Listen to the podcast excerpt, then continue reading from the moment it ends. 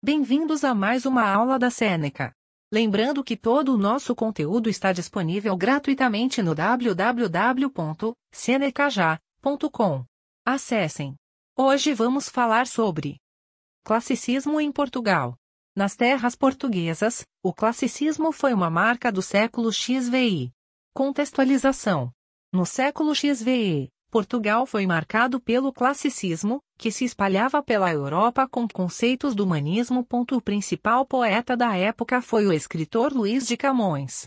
Luís de Camões. O poeta Camões ficou responsável por divulgar sonetos nos poemas líricos que escrevia. Sua obra de destaque, Os Lusíadas, 1572, foi produzida em versos, totalizando 8.816. Os Lusíadas. É uma obra clássica, uma epopeia que, em uma divisão de dez versos, retrata Vasco da Gama e o descobrimento da rota para as Índias.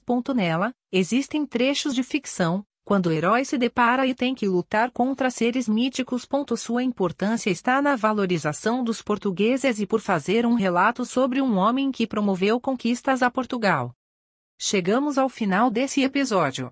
Lembrando que tem muito mais conteúdo, exemplos e exercícios gratuitos disponíveis no www.senecaja.com. Até mais!